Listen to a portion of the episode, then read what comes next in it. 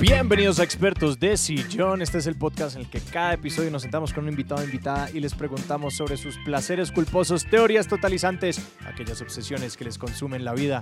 Yo soy Alejandro Cardona. Y yo soy Sebastián Rojas y hoy estamos aquí con Laura Romero. Laura, bienvenida a Expertos de Sillón. Gracias por la invitación. Feliz de estar aquí con ustedes.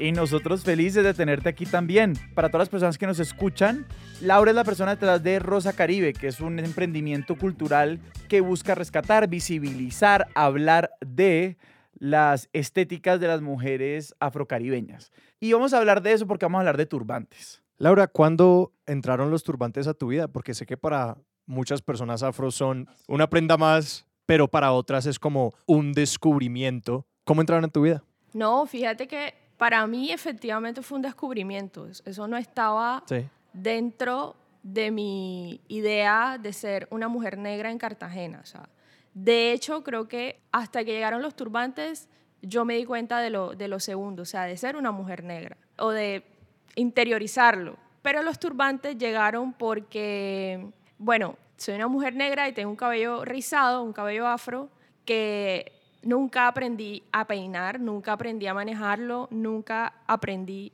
a quererlo. Y justamente esta semana mi hermana me mandó una foto de mi mamá como a sus veintitantos y, tenía el pelo corto.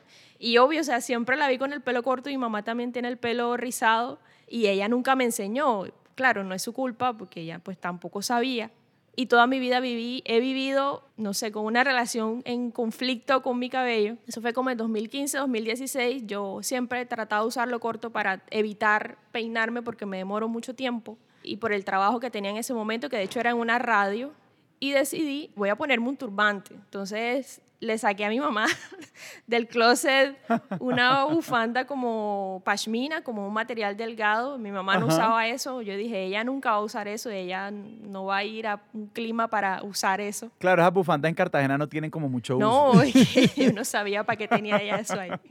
Y la saqué y busqué un tutorial en YouTube, pero, o sea, realmente escribí tutorial fácil de turbante o sea, escribí esas tres palabras. Y el primero que me salió, me lo armé en, en, la, en la cabeza y salí. Fue bien loco porque era una cosa muy extraña. O sea, ustedes pensarían que en Cartagena eso era usual y en realidad no. Y la primera reacción que uno encuentra en la calle es, pareces la hija de Piedad Córdoba. ¿Y qué querían decir cuando decían, pareces la hija de Piedad Córdoba? Simplemente por este, digamos, esta imagen medio icónica o referente de Piedad Córdoba es una de las únicas mujeres en Colombia que yo me imagino que está como en la esfera pública y usa un turbante. ¿Era como, es la única asociación que la gente hacía? ¿O como de dónde venía eso? Eh, es que Piedad es muy mediática en ese sentido y es icónica con su turbante. O sea, yo no recuerdo en mi cabeza en medios de comunicación o en espacios de poder a una mujer usando un turbante y sobre todo como ella los usa que se ven como tan grandes e imponentes. Claro, porque es un turbante grande el de Piedad sí, Sí, sí, sí, no, yo estoy segura de que ella usa varias telas eh, esa es mi teoría, ¿no? Nadie sabe si es real. Pero siempre sentí el tono despectivo de decir que parecía hija de Piedad Córdoba, porque Piedad también, obviamente, que tiene una imagen no tan positiva en la gente. Personaje polarizante, sí. Total, total, total. Luego volveré a, a como esa idea de la polarización, porque me deja con muchas preguntas, pero me quiero devolver a ese momento de decisión después de buscar el turbante, tenías una intuición de que los turbantes existían allá afuera y de que tenían un uso. ¿Y qué fue lo que te llevó como a buscarlos? Y en ese momento cuando pues también eso conlleva todas las torpezas de empezar un uso como por YouTube de algo más, ¿no? Que uno sabe, dice como, mm, me va a tocar desentramar como socialmente y en términos de mi pelo, cómo voy a vivir esta vaina, que eso igual tiene unos costos y pues no va a ser inmediatamente fácil. Creo que ahora no puedo recordarlo claramente, pero lo pongo así, o sea, yo usaba como sombreros y dije, debe haber algo más que sea más práctico y que no tenga que estar todo el tiempo viendo si, si se me va a caer o no. Y creo que así llegué al turbante, o sea, yo no sé si de pronto en ese momento había visto algo, no sé si, si de pronto por la misma imagen de, de Piedad Córdoba, o sea, no sé en ese momento cuál era como ese elemento simbólico que me llevó a pensar en la posibilidad de taparme la cabeza con una tela, porque finalmente eso es lo que pasa. Y eso pensando en, en que era una posibilidad de relacionarme mejor con esa idea de que no me quería peinar, de no tener que estar pendiente de cuidar el pelo, de peinarlo, de definirlo, de que el rizo perfecto, estos que salen en la televisión, que también dañan mucho como esa idea de cómo debe verse un pelo rizado o cómo debe verse un pelo afro. Mencionaste al principio de la conversación la idea de el pelo como algo que hay que manejar. Y eso lleva implícito pues la asociación de, como mínimo, pues esto es un tema como medio de gestión, pero también lleva implícito la idea de como esto es un problema. O sea, yo tengo que decidir qué hacer con esto. Y hay alternativas. Contanos un poquito de cómo es esa relación con el pelo, sobre todo el pelo rizado en las personas afro, en las mujeres afro sobre todo. ¿Cómo lo has vivido vos, pues? Y, y la mujer en tu familia, las mujeres que tenés a tu alrededor, ¿cuáles eran las conversaciones? Sí, bueno, es curioso porque de hecho, o sea, mi familia, como cualquier familia colombiana, es una mezcla de muchas cosas. Mi familia por parte de, de, papá viene de San Onofre Sucre, que es una población que muy poco se sabe, pero es casi que un asentamiento afrodescendiente, o sea, tiene un origen como palenque. Y también tengo una familia, un lado indígena por ese lado, del, del lado del Sinú, que es mi abuela. Entonces, de ahí viene como el, el, rucho, ¿no? O sea, acá decimos a pelo muy, muy, muy rizado, pelo rucho, que también es un término despectivo. Y del lado de mi mamá, pues también hay como otras mezclas allí. Pero finalmente en una sociedad como esta, donde lo negro, lo afro, históricamente ha sido discriminado, ha sido invisibilizado, mal visto. El pelo es uno de esos elementos que simboliza lo malo de la negritud, o sea, un pelo que no es digno de ser mostrado tal cual es, grande, explotado, eh, un pelo que de pronto vas a buscar un trabajo y te dicen, no, tú no puedes trabajar aquí con ese pelo, que todavía sigue pasando. Y entonces, claro, desde niñas, más que todas las mujeres afro, crecemos con esa idea de que nuestro pelo no es chévere, que no es bonito, que no es limpio, que no vale la pena ni siquiera cuidarlo. Entonces crecemos con esa idea por un lado y por otro lado con la idea de llegar a los 15 años para alisarnos el pelo. O sea, ese es, ese es como el ideal de toda niña, ya eso ha cambiado mucho. Que es un proceso por lo demás bastante tortuoso, entiendo, ¿cierto? Terrible, terrible. Yo afortunadamente no pasé por algo tan traumático, pero mi mamá me cuenta que ella, y creo que esa es una de las razones por las que decidió cortarse el pelo desde muy joven y siempre lo ha tenido muy corto, es que esos aliceres le quemaban el cuero cabelludo y eso era doloroso.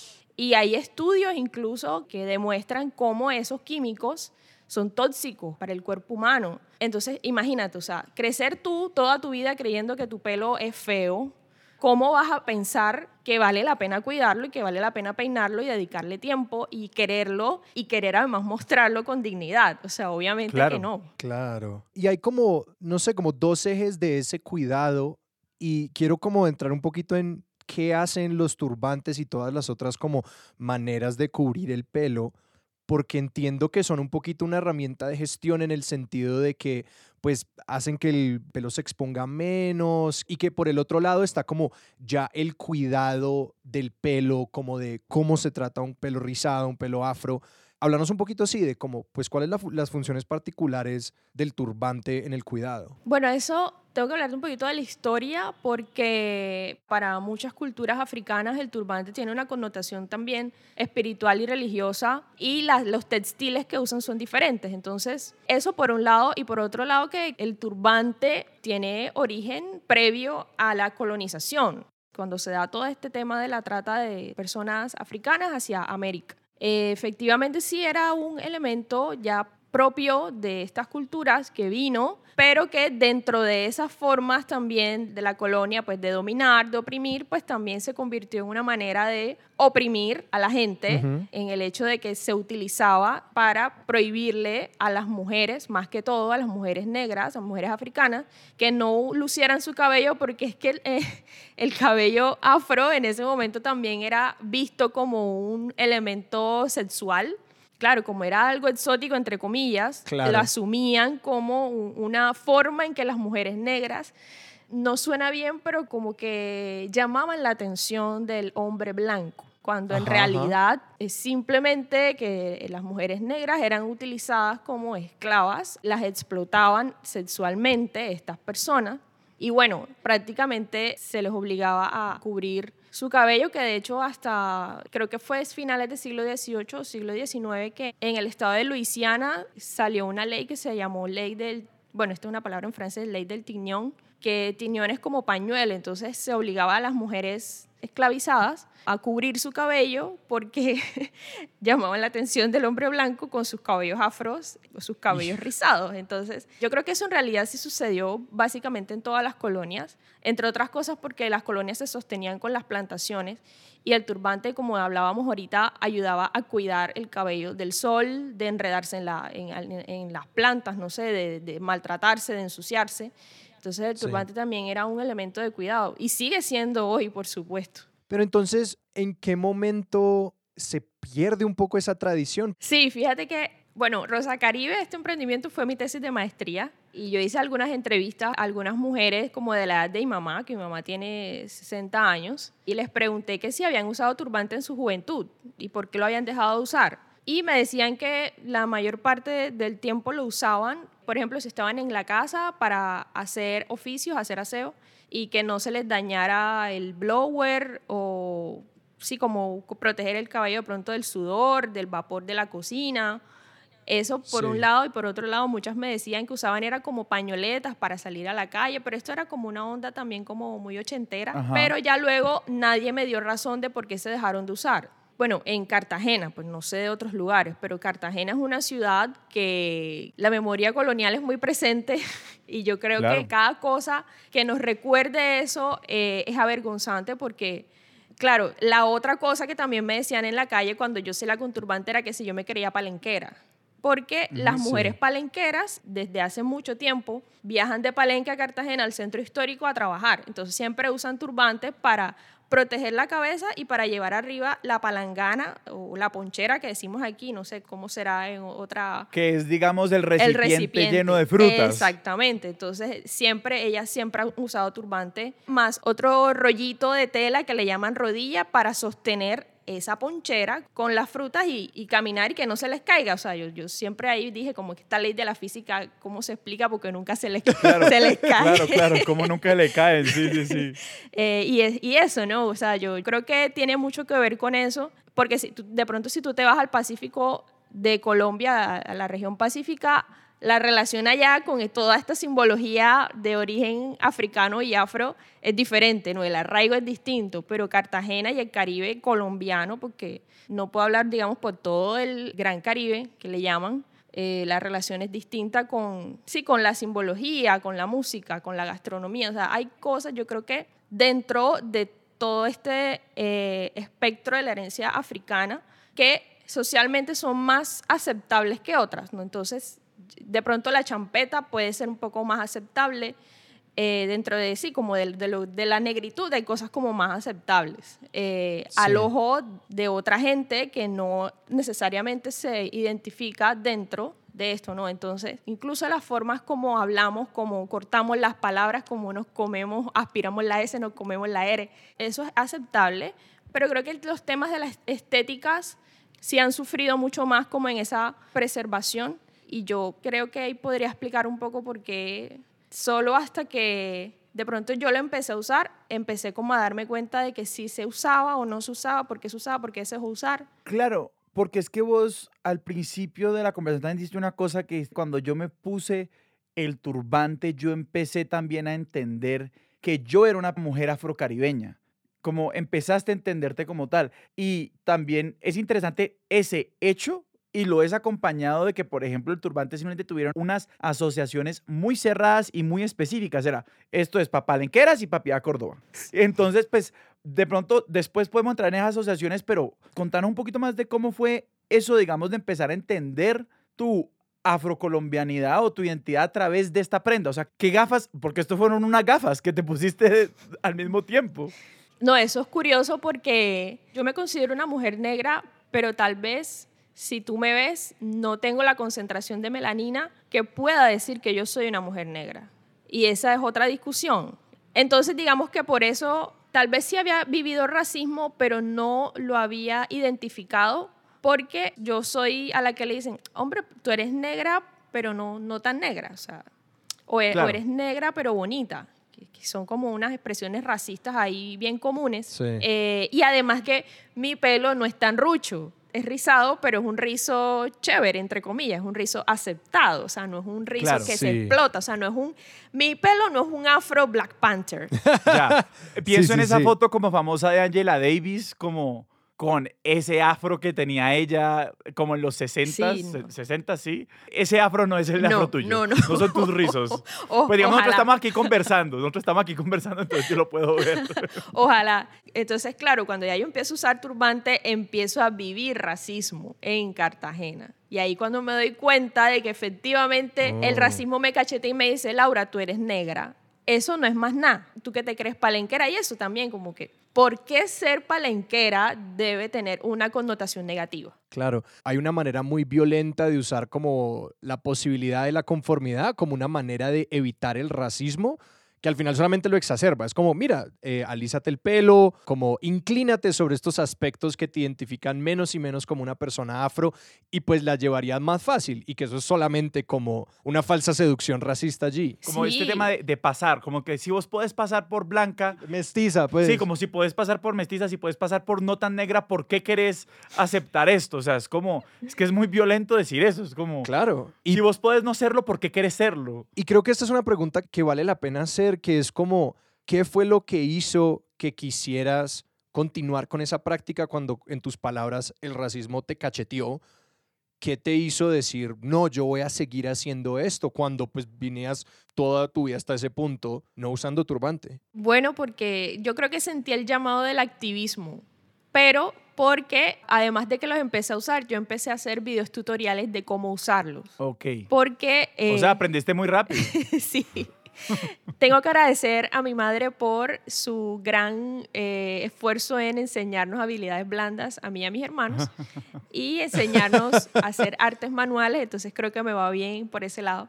Y aprendí a hacer turbantes y siempre recuerdo, me da mucha risa porque, bueno, yo trabajaba en la Universidad de Cartagena donde estudié en la emisora y siempre llegaban estudiantes, entonces era como, la U, ¿Y tú cómo haces para que eso se te quede así puesto todo el día y no se te caiga? O sea, tú te lo pones así ya armado, o sea, como un sombrero, y yo no, yo antes de salir de mi casa me hago mis nudos, me lo amarro y salgo. Y, y él queda así todo el día, y si me aburro de ese nudo, me lo cambio y me hago otro. Pero ¿cómo haces? Entonces empecé a hacer videos tutoriales. Cuando empiezo a hacer videos tutoriales, me empiezan a pedir talleres en los colegios, en espacios como de comunidad, porque no sé, a la gente también le generó como una fascinación. Se hizo como viral en la ciudad. Y por eso ya creo que a la gente se le olvidó mi nombre, que yo soy Laura y todo el mundo me dice Rosa, porque todo el mundo cree que me llamo Rosa.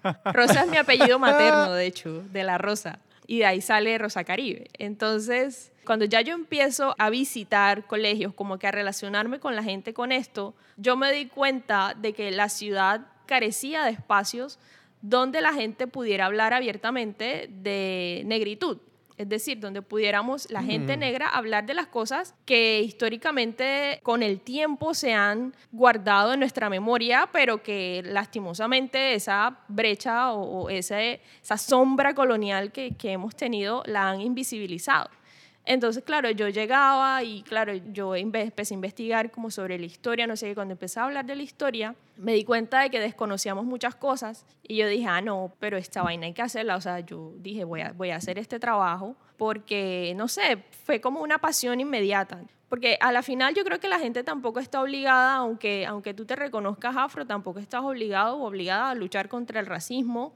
Es una decisión personal porque es un camino muy duro y doloroso y fuerte y realmente es una carga emocional muy difícil y si, si la persona realmente no se cree capaz de asumir esa carga, lo respeto porque yo lo he hecho y, la verdad es difícil y es difícil ser como un canal también de emociones difíciles de otras personas eh, en el activismo. Entonces, bueno, por eso a la final decidí hacerlo, sentí que era un camino interesante para mí, sentí que desde la comunicación que estudié comunicación, era como también bacano hacer una vaina distinta a lo que estaba haciendo en ese momento. Y eso, ¿no? Como que mujer, periférica, negra, todas esas etiquetas que ya tenía, que, que también me generaban opresión o me generan opresión aún.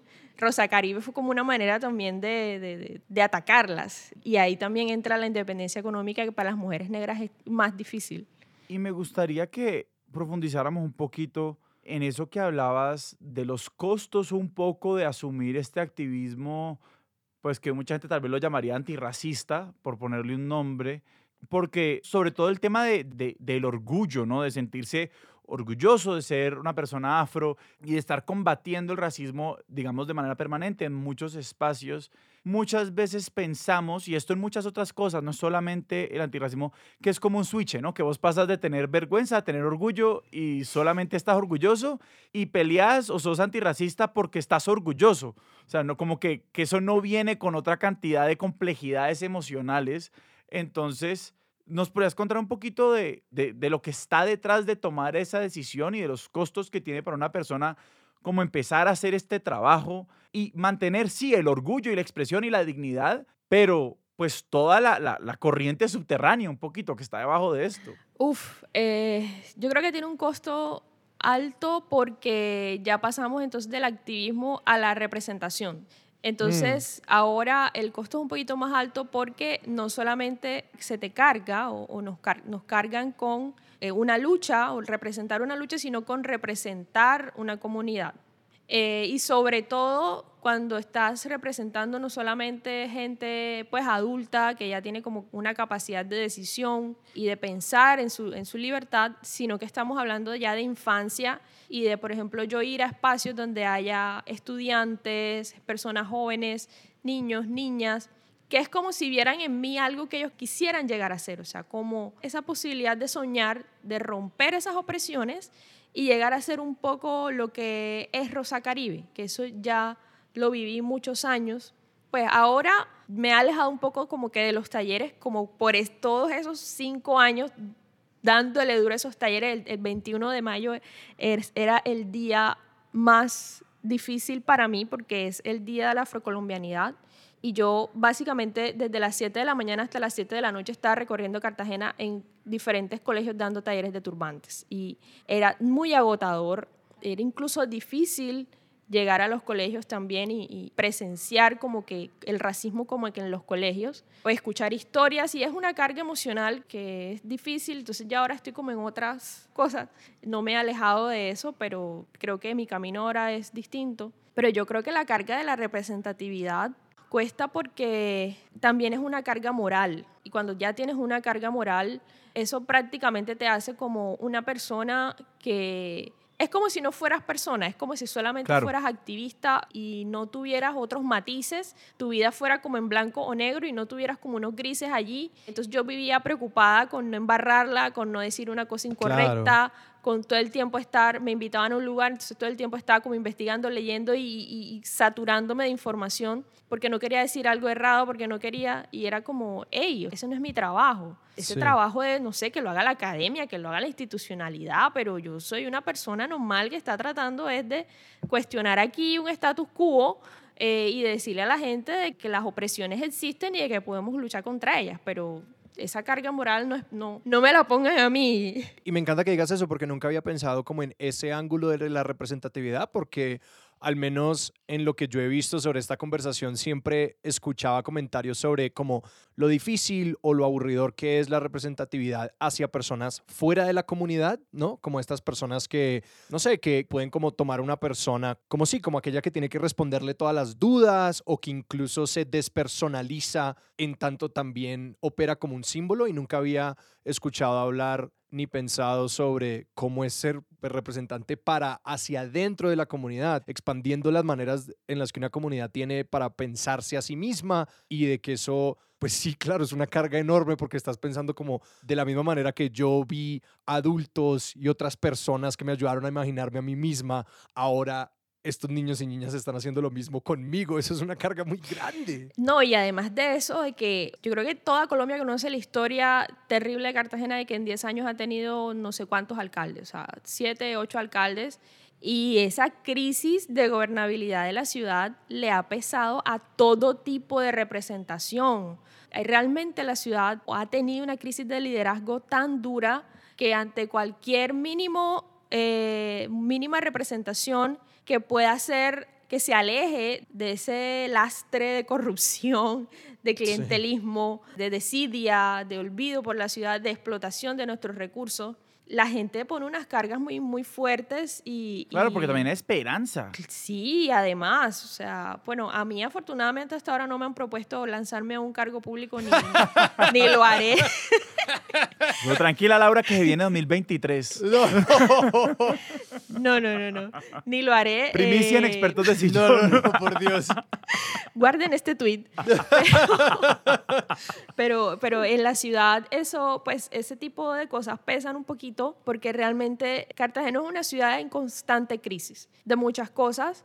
Es una ciudad socialmente fragmentada, no solamente por la segregación racial que existe y geográfica, de que las comunidades afrodescendientes vivamos a orillas de la Ciénaga de la Virgen y que sea un lugar, nuestros cuerpos de agua sean altamente contaminados, que sean lugares donde la gente eh, tiene, digamos, sus necesidades básicas insatisfechas y que el poder se concentre en la, dentro del centro amurallado y, de ciertas zonas cercanas. Y eso hace que, que la ciudad emocionalmente también esté muy dolida y de que cuando de pronto llega pues por ejemplo yo con Rosa Caribe, que, o sea, yo recorrí la ciudad, yo cogía buseta, cogía mototaxi para poder llegar a los colegios donde eh, de pronto era difícil llegar, yo no sabía a veces ni que existían esos lugares. Entonces, cuando la gente, eso, recibe un poquito de esperanza, la carga emocional que le ponen a esa persona y que de pronto lleva ese poquito de esperanza o ese poquito de motivación, es difícil porque entre otras cosas, y esto lo voy a confesar aquí, creo que no lo había dicho abiertamente, pero me alejé mucho de ese tipo de actividades porque ya lo, me sentía que me estaban utilizando para llenar unos requisitos de, sí, hoy es el Día de la Afrocolombianidad, hacemos un taller de turbantes. Pero más allá de eso, la institucionalidad no tenía ningún otro compromiso con combatir el racismo en las escuelas, por ejemplo. No tenía ningún otro compromiso con que se hablara abiertamente de que Cartagena es una ciudad mayoritariamente afro, pero es una ciudad muy racista y discriminadora en ningún otro espacio. Entonces yo dije, no, esta vaina no es por ahí. Que te estaban cogiendo como de pañitos de agua tibia. Sí, y yo qué voy a hacer yendo allá si eso no, no, no va a trascender de ahí, eso no va a generar la transformación que yo quiero. Volvamos entonces un poco a, a los turbantes y a tu relación personal con la prenda y lo que ha sido conocerla, conocer su historia, conocer sus usos. Contanos qué empieza a pasar en ese espacio entre ponerte por primera vez el turbante de tu mamá y después terminar dando talleres de YouTube. O sea, de hecho, como describirnos un poco cómo se usa un turbante. Sí. ¿Qué tantas maneras hay de hacerlo? Los textiles, ¿qué significan? Sí, porque también mencionaste que pues los haces, los fabricas y tengo muchas preguntas, ajá, por los materiales y como la misma factura de estas vainas. Uy, bueno, los turbantes, sí, como esto de los tutoriales, o sea, a mí me encantaba porque, fíjate, yo trabajaba en radio y a mí me encantaba la radio porque la gente no me veía la cara, o sea. claro. Claro, y aparte eres mujer, entonces tenías que verte bonita y peinada y maquillada y, y eso no me interesa. Entonces a mí me encantaba la radio porque la gente no me veía la cara, pero entonces ya cuando me empecé a exponer en video, casi que construí un alter ego de mí misma, o sea, Rosa Caribe para mí sí ha sido un performance porque es básicamente una dimensión de mi vida que yo desconocía, una dimensión de mi ser, de Laura, que yo desconocía que podía ser una persona alejada de la timidez, que podía ser una mujer audaz, que podía ser una mujer incluso sexy, llamativa, que podía ser una mujer valiente y que no le diera miedo decir las cosas que pensaba tal cual como las pensaba. Y eso es Rosa Caribe para mí. Entonces, eso fue lo que sucedió con los tutoriales hasta donde los hice. Los turbantes ya en cuanto a materiales, bueno, yo utilizo textiles que sean como algodón o se asemejen al algodón, porque son telas que se agarran muy bien, o sea que si yo las anudo, las amarro o enrollo, se agarran muy bien y, como que eso dura todo el día. O sea, yo... El nudo dura tiempo. Dura, sí. O sea, ya de hecho, cuando ya el, turbante de pronto es que yo me lo quite porque ya dije, no, ya, ya me cansé, ya me lo voy a quitar. Pero bueno, sí, como por darte nombres de telas que, no sé, mucha gente de pronto no está familiarizada, chaliz, popelina, son como mis materiales preferidos porque son ligeros y porque también permiten que, el, como no son textiles que provienen como que de los polímeros que no son como un poliéster o algo así, no son como calurosos y permiten como que también respire la cabeza, el cabello y eso. ¿Ve qué implica armarlo? Pues hacer un turbante. Eh, tiempo y paciencia. Sí. Sí, porque claro, volvemos a lo, como que uno pues pensaría, de nuevo, visto desde afuera, sin nada de rigor, de la forma más escueta, pues que un turbante es un pedazo de tela, pues digamos tiene sentido que se amarre bien y que respire, pero pues creo que a simple vista la gente es como, no, pues cualquier trapo es un turbante. No, pues es que claro, al anudarlo, como uno lo ve ya anudado, yo no tengo ni idea de si eso es un cuadrado, si eso es como una bufanda muy larga, si eso tiene como, si eso es un origami muy específico. no tengo ni idea. A mí personalmente, y de lo que yo he aprendido, como rectángulos, formas rectangulares, de hecho, muchos de estos turbantes de los de hombres árabes son extensiones de telas. Son larguísimas, como los kefíes palestinos son grandísimos. Yo uso máximo dos metros de tela, si quiero una cosa muy dramática, grande, exagerada.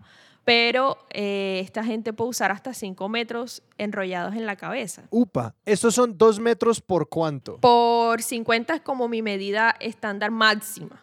Eh, mi medida estándar va entre 150 centímetros, o sea, metro y medio, por 50 centímetros, o hasta 2 metros, que, que tengo uno como de 2 metros por 50. Cuando quiero otro resultado muy similar a piedad. y el emprendimiento también está que, bueno, como les decía, mi mamá sabe muchas cosas, entre esas coser, y ella me ayudaba como a cortar, a coser y por ella es que yo aprendí de telas, porque mi mamá siempre me mandaba a comprar telas para ella hacerse ropa. Entonces, bueno, ve, ve al almacén y tráeme tal tela y tráeme tantos metros. Entonces ya por eso yo también como que estaba familiarizada ya con el material. Entonces no era una cosa ajena a mi vida ya. Después sí encontré como, ah, bueno, las telas africanas, que ya sí es un, otro tema distinto. ¿Cómo son las telas africanas? Necesito saber. Cada región o cada país africano tiene un textil. ¿Como oficial? Tiene un tipo de textil o una técnica específica de, estampado. Ya, ya. Eh, la más famosa es la técnica Watts, que Watts es una palabra en inglés que, es, que traduce cera. Y es Watts porque son telas que son en 100% algodón, que son gruesas, son un poquito acartonadas por esta, este acabado como encerado y tienen diferentes estampados. De hecho, ya en Colombia se consiguen mucho más fáciles y no son tan costosos. Y de hecho, estos tienen una historia interesante porque son textiles que esta técnica no es originaria de África, es originaria creo que de Indonesia. En algún momento Holanda tiene como un conflicto con eh, este país de Asia y se lleva tropas africanas. Entonces, la técnica Watts viene de esa relación a través del conflicto. África la toma con técnicas locales de estampado. Una técnica local de estampado en África es la adrinca, son como sellos grandes con textiles que hacían con materiales locales y eran como unos sellos grandes que iban marcando y que eran símbolos propios que representaba, no sé, un árbol que representaba sabiduría, que representaba otro símbolo que representaba la, abundancia, así. Cosas como que también muy de la naturaleza que tenían como esos significados. De ahí surgen un poco estas técnicas, esta técnica Watts, que ya es muy popular en el mundo.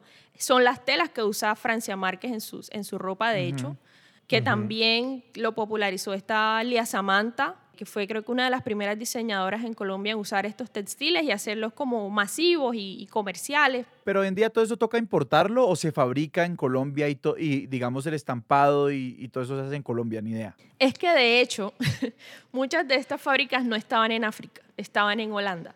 Muchos de estos textiles tienen impreso en el borde, hecho o impreso en Holanda.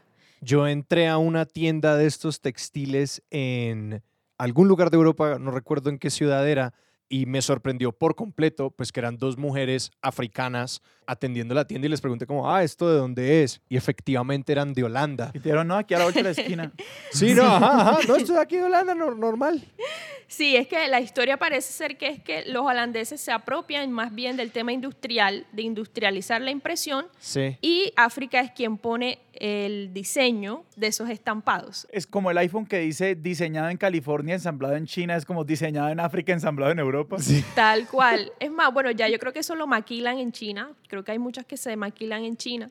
Igual sí, sí hay muchos que, que se fabrican en, en África, pero gran parte se, se imprimen o se, se, hacen en Holanda. Y los mismos textiles dicen, eh, eh, tú compras una tela de estas y en el borde muchas de ellas te dicen en qué de qué país proviene o de qué país es el estampado y dónde se imprimió. Y, y como tú decías oh, ahorita, dice Holanda. Sí. o sea, como eh, diseño de Camerún hecho en Holanda. Sí, entre esas, Kenia, Nigeria, Senegal, Costa de Marfil, Togo, cada uno tiene como sus, tipos de, estampados. Y mayoritariamente incluso Sudáfrica, estos países han asumido como esa misma técnica de impresión. Y por eso los textiles en material son muy similares y, lo que cambia de pronto es el diseño del estampado. Pero en Colombia no, en Colombia se tiene que importar. Muchas de ellas empezaron a traerse a través de Panamá, llegaban a Panamá y, y, por Panamá se traían. Las primeras que yo traje me las trajo mi tía de Estados Unidos. Ella vive en Atlanta y ahí hay bastante población de origen africano. Sí.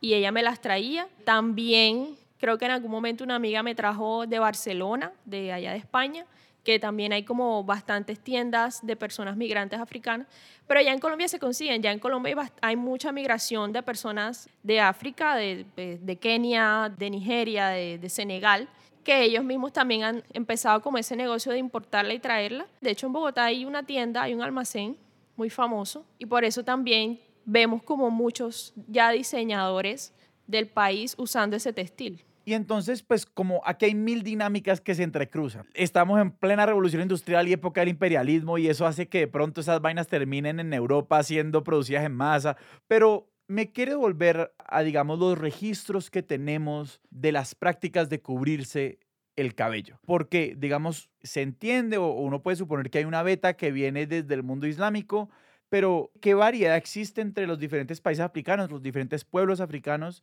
de diferentes prácticas de cubrirse? Claro, porque me imagino que hay unas prácticas ceremoniales, hay otras prácticas más cotidianas, hay una relación, sí, con la conquista también musulmana. O sea, como danos un poquito unas coordenadas ahí de la historia de esta práctica y de la prenda, pues. Bueno, yo me relacioné eh, mucho, fue como con el turbante y Nigeria porque pues gran parte de la gente africana que trajeron con la colonización vino de Nigeria. Y de hecho, eh, creo que muchas de las prácticas culturales que tenemos, por lo menos en Cartagena, yo siento que son muy similares a Nigeria. El mercado de aquí de Cartagena, yo me puse a buscar videos del mercado en Lagos y es, igualito.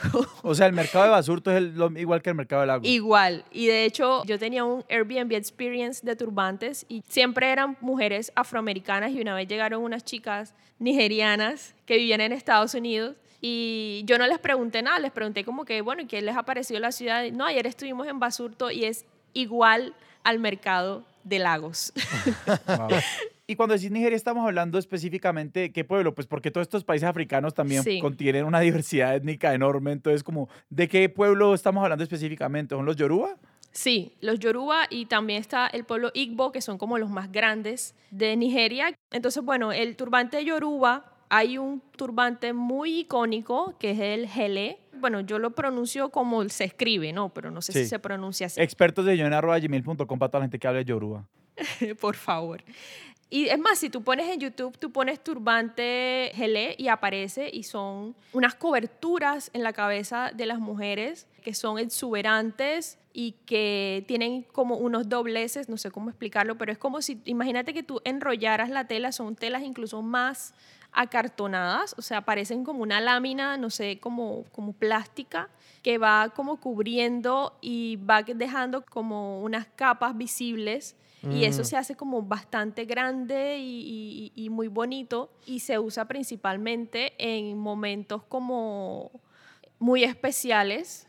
Eh, no es el turbante que se usa comúnmente en el diario vivir, es un, es un, turbante solo para eventos muy específicos, como pues matrimonios, eventos, no sé, políticos, de gala. Claro, lo usan las mujeres, los hombres usan como otro tipo de elementos, creo que es un, gorrito, kufi, pero ahora no estoy segura si, es ni, si ese nombre es nigeriano, pero es el nombre que, que, que, recuerdo. El gorrito como del yo arroyo es como una, es similar. Y ese, ese turbante son incluso textiles costosos eso sí no los consigues en Colombia. Claro. De hecho, luego de que ya yo empecé a hacer como mis talleres y a relacionarme con otras mujeres en el país, sobre todo el Pacífico, que hacen turbantes, me dijeron, no, nosotras para poder aprender a hacer el gelé hemos traído mujeres de África y de Nigeria particularmente para que nos den acá el taller para poder hacerlo. Mm. Porque en, en YouTube salen tutoriales, pero si no tienes el textil lo más parecido posible, no, no te va a salir tan, tan bonito como se ve. Claro, y porque vale la pena un poco como entrar a escribir, no sé, yo lo comparo un poquito como con el kefie, que seguramente estoy pronunciando mal también, que es como la, la, la bufanda, que también es turbante, eh, que utilizan mucho en el, en, el, en el Levante, pues, digamos, icónicamente Palestina, la que ponía ya ser Arafat, que uno, y uno se imagina, eso es, digamos, puesto de una forma muy burda, son rollos de tela. Sí, es una tela relativamente grande, pero son rollos. Aquí cuando estamos hablando de, del gel es, esto es una tela que tiene que ser dura para mantener una forma mucho más grande y abultada. Esto no es, no es como tela enrollada sobre sí misma, esto es una estructura que tiene que mantener la tela misma, ¿no? Sí, no, imagínate que las mamás que le echaban como almidón al pantalón para que les quedara, cuando todavía se usaba, bueno, no sé si todavía se usa. La línea esa línea debía que echarle con un almidón o la hacían de papa o, no sé, de yuca. Bueno, una cosa así, o sea, tiene que ser incluso una tela que sí creo que sea almidona también para que pueda quedar así. Y es, yo creo que la palabra para describir ese turbante es exuberante. O sea, creo que es exuberante, creo que es precioso. Y esperaría yo en algún momento de mi vida, que es como uno de mis sueños, ir a Nigeria y que me pongan uno, ¿no? Como, o aprender también yo a, a, usarlo. Yo te quiero preguntar por los hombres, porque los mencionaste ahorita, y yo en todos estos momentos siempre estaba como imaginando estos turbantes en cabezas de mujeres. ¿Dónde figuran los hombres en, en el uso de los turbantes? Bueno, me pueden matar por decir esto, pero yo también me he hecho la misma pregunta. Oficial, eh, experto de no, Porque el único como referente, pues más allá de los del mundo árabe y del África árabe, como en mi imaginario, ese es el, el del durag o el durag, no sé cómo se dice en español, que es una tela más o menos transparentosa, al menos en las representaciones que yo he visto, que tiene como mucho que ver con el imaginario sedosa, del rap. Sedosa, sí. Del rap americano, que es una tela también que se usa para pues, proteger el pelo, pero más allá de eso sé muy poco. Bueno, yo me voy a devolver un poco ahorita que estábamos hablando a la cultura yoruba. Una deidad de la religión yoruba es Changó, una de las máximas deidades, junto con Yemayá, con Oshun. Y estos todos son los famosos orishas, ¿no? Sí, exactamente. Esa no fue una afirmación aclaratoria para mí, Sebastián. sí, pues que los orishas son como las deidades de... Entiendo que la religión yoruba están pues bastante extendidas como en las tradiciones que heredan eso pues de las poblaciones esclavizadas del Caribe. O sea, yo sé porque hay una banda cubana que llama Orishas y entonces pues un día googleé como qué eran de verdad y pues, digamos, en el candomblé de Brasil, pues son como las deidades, son las que uno llama. Ya, o sea, ya. es la deidad del agua, del océano, ¿no? Sí, son varias, pero de las que puedo recordar eh, está Oshun, que es la, la, deidad de la fertilidad y del amor. Ya. Está Yemayá, que por supuesto es la deidad del, del mar. Changó, que es el guerrero. Y está el Eguá, que es como el máximo entonces Changó, dentro de su indumentaria, usa turbante. ¿sí? Ah. Su, indumentaria es negro con rojo. ¿Y Changó es masculino? Es masculino, sí. Y es el, es el guerrero, es el, defensor, el que, que mm. lucha, el que está en la guerra. Entonces, lo que pasa es que en español no hay mucha información sobre los turbantes, sobre la historia. Y de lo que he encontrado en, en, internet, que está en inglés en su mayoría, casi siempre hablan de las mujeres y si hablan de los turbantes en los hombres, se refiere mucho como a ese momento en el que en África había como monarquías y había reyes, había príncipes, y que en ese momento ellos usaban el turbante. Luego con estos procesos de colonización ya eso cambió mucho por esto de que también eh, a los hombres como que se les rapaba como una forma también de, opresión y por ahí como que concluí que de pronto eso hizo que el turbante de lo masculino del mundo africano no musulmán, no árabe, se perdiera un poco. Puedo tener una imprecisión histórica o tal vez me alejé un poco como del tema histórico allí y me enfoqué mucho en el tema de las mujeres, Pero bueno, creo que Changó es una representación un poco de ese turbante masculino africano.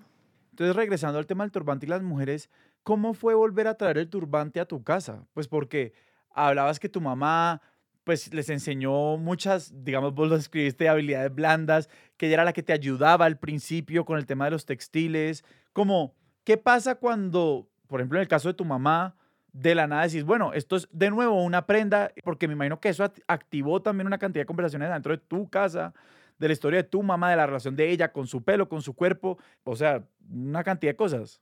Bueno, cuando yo regresé con ese turbante que mi mamá me vio, y yo salí como mucho después de que ella, y cuando ya yo regreso, ella me dijo como que, ajá, y tú saliste así con esa, eso puesto en la cabeza a la calle, no te dijeron nada.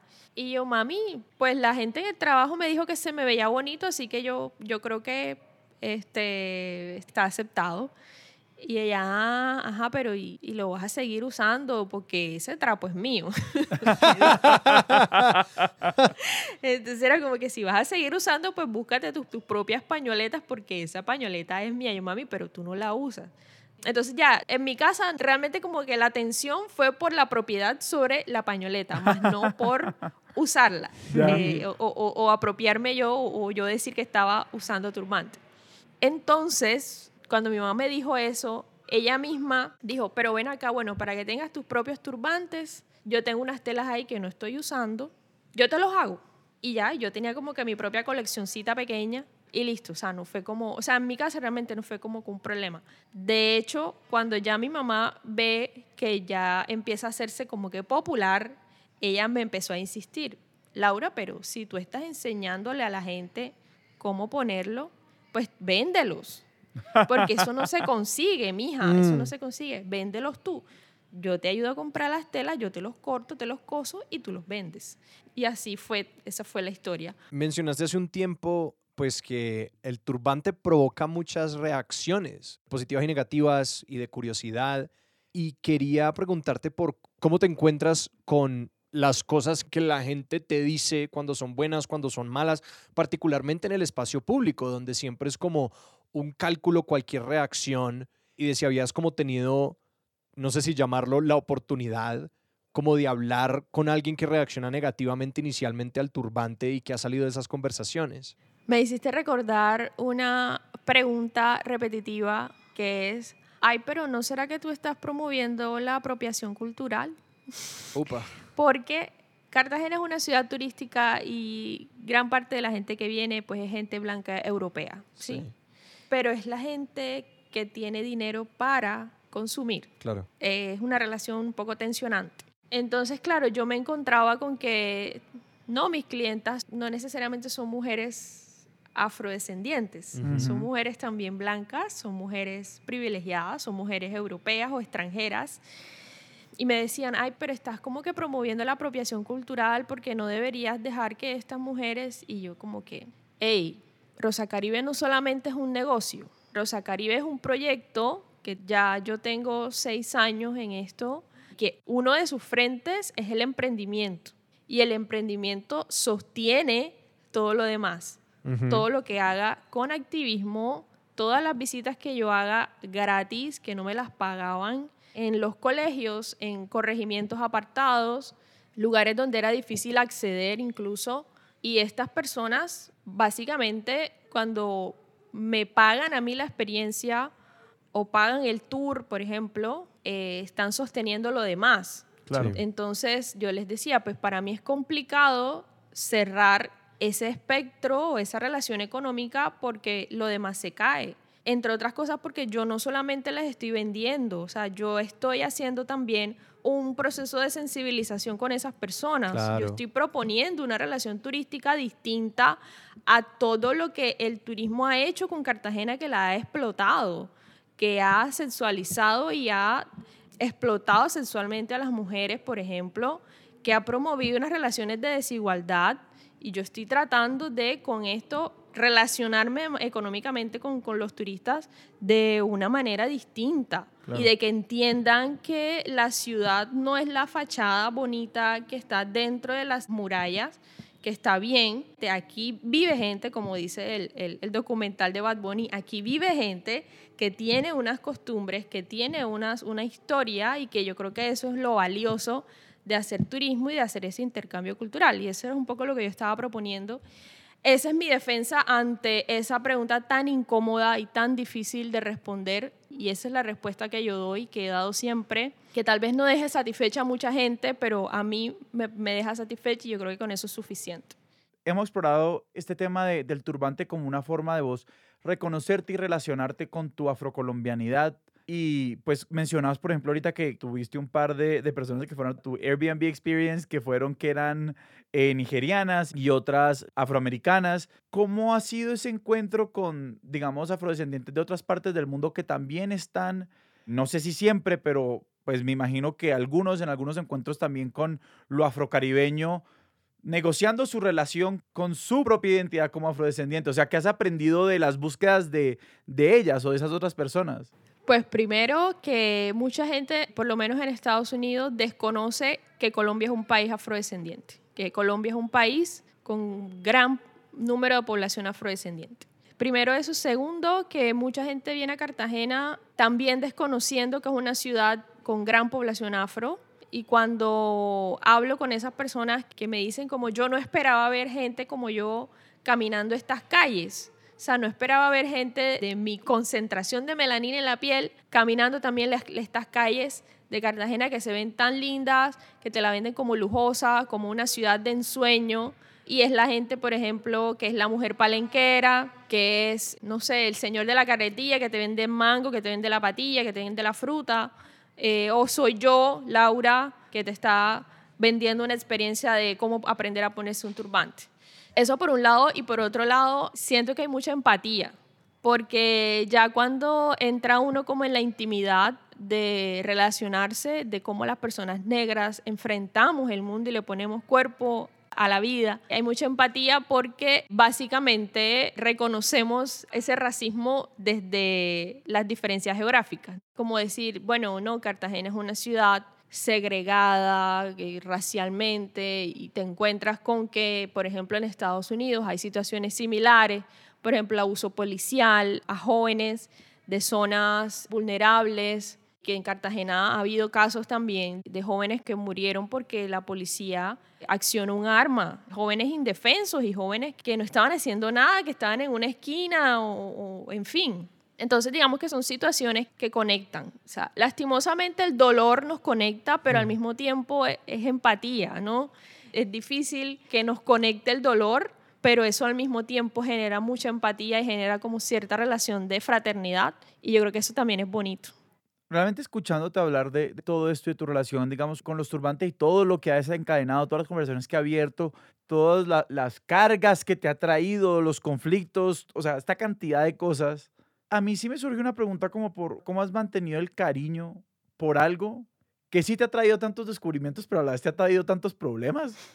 Uf, oye, esa pregunta me pone existencial porque es el momento que estoy pasando ahora, ¿no? Estoy, uf, es que Rosa Caribe ha tenido etapas, o sea, yo ya tuve la etapa de ser la, pues yo no sé, ahora le dicen influencer, pero ya yo pasé como la etapa de estar en redes sociales, o sea, de querer hacer tutoriales, de querer hacer videos, de que toda la semana sacaba un video nuevo. Tengo un recuerdo muy bonito, pues era en Miss Universe y era como la, la, la primera candidata que llegaba al Miss Universo con su cabello afro, que era mm. Miss Jamaica. Creo que fue como en 2017 o 18, no recuerdo y eh, Davina, ella se llama Davina Bennett. Y cuando esta mujer llega a la semifinal y la escogen como virreina, todos los comentarios en redes sociales eran extremadamente violentos y racistas, porque ella tenía su afro, que era el afro de Angela Davis, y el comentario era, ay, pero ¿cómo le van a poner la corona con ese pelo? Mm. Y pues yo tenía tanta rabia que al día siguiente, que creo que ni siquiera dormí, yo me fui a, un, a una tienda de estas de fiestas y compré una, una coronita de esas como de plástico. Porque mi, mi, idea era, o sea, ¿cómo le van a poner la corona? Pues poniéndosela, o sea, como más. Entonces hicimos un video Caminé las calles del centro histórico y con la suerte de que ahora consigues a muchas mujeres y hombres con sus cabellos afros en la calle, ya no es como antes. Y yo les dije, oye, ayúdame aquí con este video, yo quiero mostrar cómo se pone la corona en un cabello afro. Y listo, y el video está ahí en YouTube. Y eso fue viral y fue una cosa loca porque me escribían de Panamá, de República Dominicana, de Brasil, de aquí, de Colombia, de Estados Unidos, de Europa. Me parece increíble que hayas hecho eso porque, o sea, no puede ser que la gente en pleno siglo XXI todavía esté cuestionando estas cosas y esté siendo tan racista y tan violenta. Y fue chévere. También me llegaron como unos haters, pero fueron muy poquitos, afortunadamente ese recuerdo lo mantengo mucho en mi, en mi cabeza y en mi memoria y mi corazón porque fue como una reafirmación de que lo que estaba haciendo era importante y era valioso y de que sí tenía un impacto real en la sociedad y de que la representación importa, porque yo creo que esa es la mayor premisa que puedo tener. Pero así como hay amores, hay, hay desamores. y hay etapas. Y lo que decía al principio de que, de que hay ciertas cosas que ya no necesariamente cansan, pero uno siente que hasta ahí, como que ya este momento lo cumplí.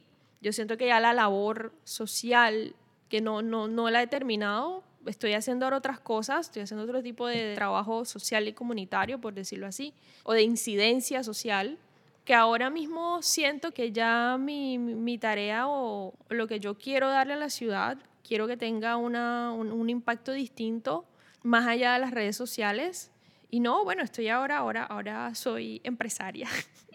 Tengo una empresa, eh, aquí, ay no, perdone la publicidad. Tengo una empresa que se llama Imagina Cartagena Lab, que tiene un componente o de lo que yo me encargo es de hablar de género y hablar de raza. Entonces, ahí obviamente que Rosa Caribe siempre está presente porque es todo el capital cultural y conocimiento que yo he acumulado en todos estos años y lo pongo al servicio de esto. Y esa es como la pasión de este momento. Laura, muchísimas gracias. Ay, no, gracias a ustedes, muy chévere. Pensé que cuando dijiste, y entonces ya no lo voy a hacer y quiero hacer algo por mi ciudad, entonces me lanzo a la alcaldía. No, no, no, no, no, no, no, no, Hola, Laura, muchísimas, muchísimas gracias. Ay, no, gracias a ustedes por la invitación. Una conversación muy, muy bacana, muy chévere. Laura, si la gente te quiere seguir en redes y quiere encontrar tus proyectos como el Imagina Cartagena Lab, ¿a dónde los podemos apuntar? Bueno, a mí en todas las redes sociales me encuentras como Rosa Caribe. Afortunadamente en ese momento el username estaba libre. y si quieren apoyar o quieren saber qué hacemos con Imagina Cartagena Lab, eh, así tal cual también la encuentran en, en redes sociales y por cualquiera de esas redes pues me pueden seguir y me pueden conocer. Sebas, ¿a nosotros nos pueden encontrar en redes? Vayan a expertosdecisión.com. Ahí encuentran los links a todas nuestras redes sociales y además encuentran tres cosas que son fundamentales. Una, la forma de apoyarnos en Patreon para que apoyen este proyecto para que siga existiendo. Dos, la forma de unirse a nuestra gran conversación con oyentes de expertos de sillón en Discord. Y el enlace para que se suscriban a nuestro boletín semanal donde cada semana a su correo les llega el episodio y unas cuantas cositas más. Nuestra música es de Juan Esteban Arango, nuestro logo es de Sebastián Márquez y Expertos de Sillón es un proyecto de Sillón Estudios producido por Sara Trejos con apoyo editorial de Paula Villán. Yo soy Alejandro Cardona. Yo soy Sebastián Rojas. Esto fue Expertos de Sillón. Hasta la próxima.